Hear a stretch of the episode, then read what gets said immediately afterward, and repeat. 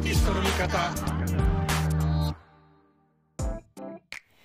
こんにちは。オンラインミュージックスクール学ぶがお届けするアーティストの味方。今回は沢井先生と高垣健さんの対談の様子をお届けします。高垣さんはスピードスターレコーズ創設者であり、サザンオールスターズ、トッコ、 UA、斎藤和義など数々の有名アーティストの発掘、育成を行った方です。対談ではサザンオールスターズの出会いや国民的バンドになるまでの裏話、レーベル設立に至るまでの経緯などを中心に伺いました。また、当時の音楽業界と今の音楽業界を比較し、アーティストやレーベルの在り方についても考えます。今では聞くことのできない貴重なお話が満載のスペシャルな対談をぜひお楽しみください。サザンとの出会いってちょっと教えてもらえますか、えっとねそのフライングドッグってレーベルができてでまあ本当にあの少人数で、えっとスタッフも何人いたかな？3人。3人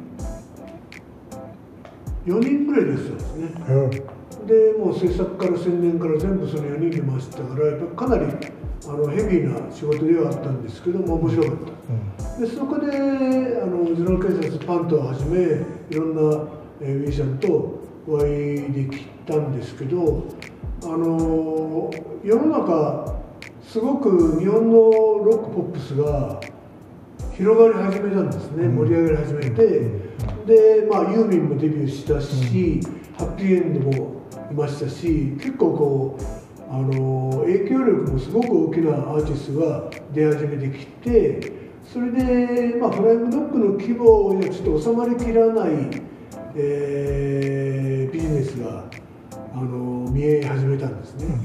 それで、えー、と新人次にやるときはちょっともうちょっと規模の大きな、あのー仕事になるかもしれないなっていう矢先に、まあ、サザンとうん。あったんですけどそれはあの山がはイーストウエストっいはてい。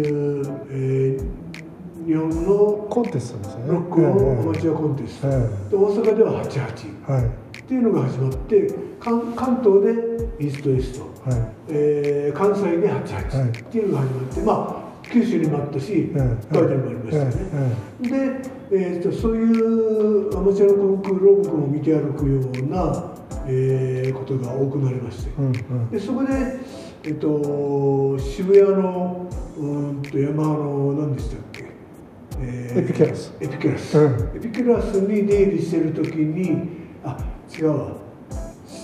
あれだ。渋谷店だ。渋谷ヤマハの渋谷渋谷店。はいだはいはい。あそこの上にあの、まあ、今はもうないですけど、えっと1階がレコードと楽器ショップで、はいはい。2階が全部あのリハーサル室だったんですね、はいはい。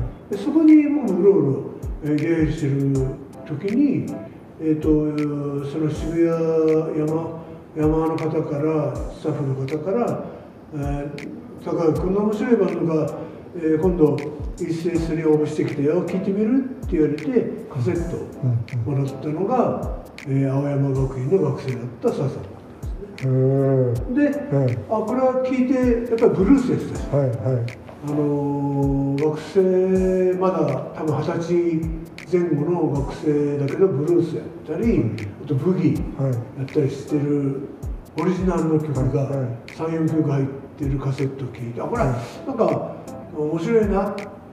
あーなんかいろんなことやってるバンドがいるんですねみたいな軽い気持ちで、えー予選会がエピクラスであるよってんで予選会に見に行ったんですね。うんそれが最初です。エピクラスで、えーイースタンドウエスイーストウエスト77あの予選地区予選でそこでサザンが出てあなかなか面白いことやってるな。うんもちろんあのまだまだだけどなんかすごく面白いバンドだなと思って見てて何回か見てて、えーでメンバーともちょこちょこ話をするようになって。えで、えーっと本戦に出るっていうんで中野サンプラザえはい。の本戦、えーに出ます。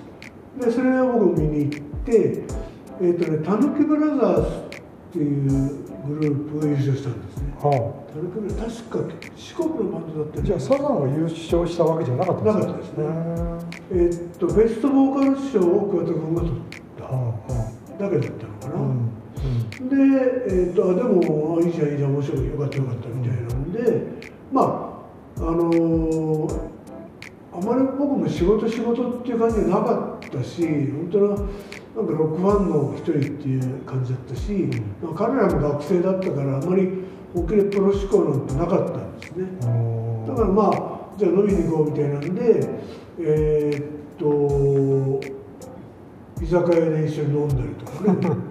でリハーサルどこでやってるの青学でやってますよあじゃあ俺も青学行きたいなっつって、はい。青学の学食で一緒にご飯食べた。あそういうノリだったんですーね。あでじゃあデモテープでも撮るか曲の10曲ぐらいなんかできてきたオリジナルができてきたっていうんで、ええじゃああとまあビクタースタジオでデモテープを撮る枠っていうのがあったので、はいあじゃあここに入ってちょっとこうあのーいいスタジオで音出してみようかみたいなはい。ノリで、あのビクタースタジオ一晩借りてデモテープ撮ったりはい。してましたね。あー。で2回ぐらいデモテープ撮ってで面白い、あのーデモが上がったりとかして、うん。まあ、その中にはまだ「女呼んでブギー」とか「今宵あなたに」とか「茅ヶ崎に背を受けて」とか、うん。全部ファーストアルバムに入る曲はあったんですけどうん。あの勝手に死んだバッターはなかった。そうなんですね。で、あいいねいいねみたいなんで面白いねっていうんでじゃあ曲もできたしアルバム作ってみるみたいなそういうノリですよ最初。うん。でまあ会社の中でその予算もある程度も取れたので、はい。じゃあまあ試しに10曲アルバム作ろうかっていうノリでレコはいーディングスタートしたんですで全然野心もなければ欲もなければ。はい。メンバーだと多分学生のまあ記念で1万円出しますか。じゃあまだその時は学生だったんですよ。学青学の学生だったんですよ。ねだからレコーディングが始まったりデモテープの時もそうですけど、え学生の可愛い女の子がねえうん。なんか差し入れ持って遊びに来たりとか 楽しかったです。可愛い子いるなみたいな。いやそその時じゃあ、そのその後ねええ。活躍して今今のもうなんかそもう絶対的な存在じゃないですか,、ええ。そういうふうになるなんて思っても。夢にも思わない。ああそうですか多分本人たちも全くそうですよ、プロプロになるとかそういう言葉もなかったしねまだ。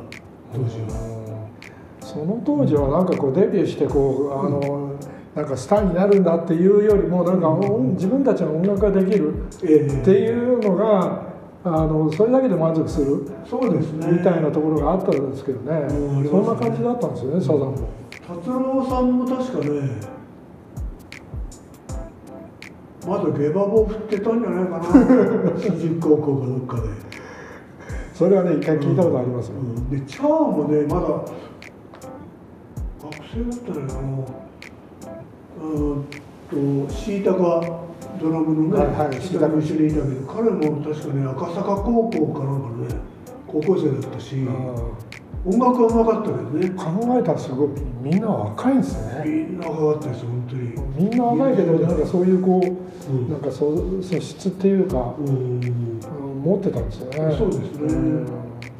みんな10代せいぜい二十歳ぐらいで、まだ学生だったりあの学生じゃないけどアマチュアでやってるみたいなノリでやってました。何なんですかそれって。今の、い今の人たちでもだからそういう連中がいてもいいはずなのに、うん。なかなかそういうのっていあんまり最近いないじゃないですか。そうですね、うんやっぱりね、まあ、ビートルズの影響が一番大きかったと思うんだけど、まあ、ビートルズのコピーやってるみたいな。洋楽のコピーバンド。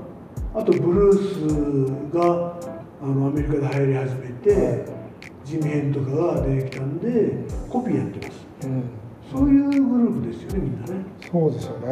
で1曲だけオリジナルできたんだけど聴いてみるっていうそういううん。9割方はコピーですよね。そうか。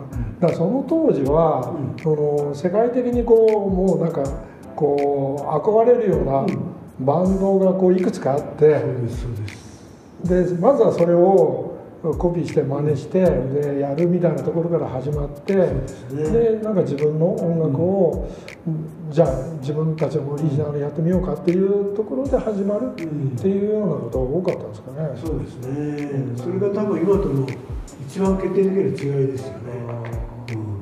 ということはなんかあんまりそのその下心というか、そういうものはなかったっていうことですね。なかったですよね。うんサンハウスなんかもう完全にブルースバンドですからそうですよね。うん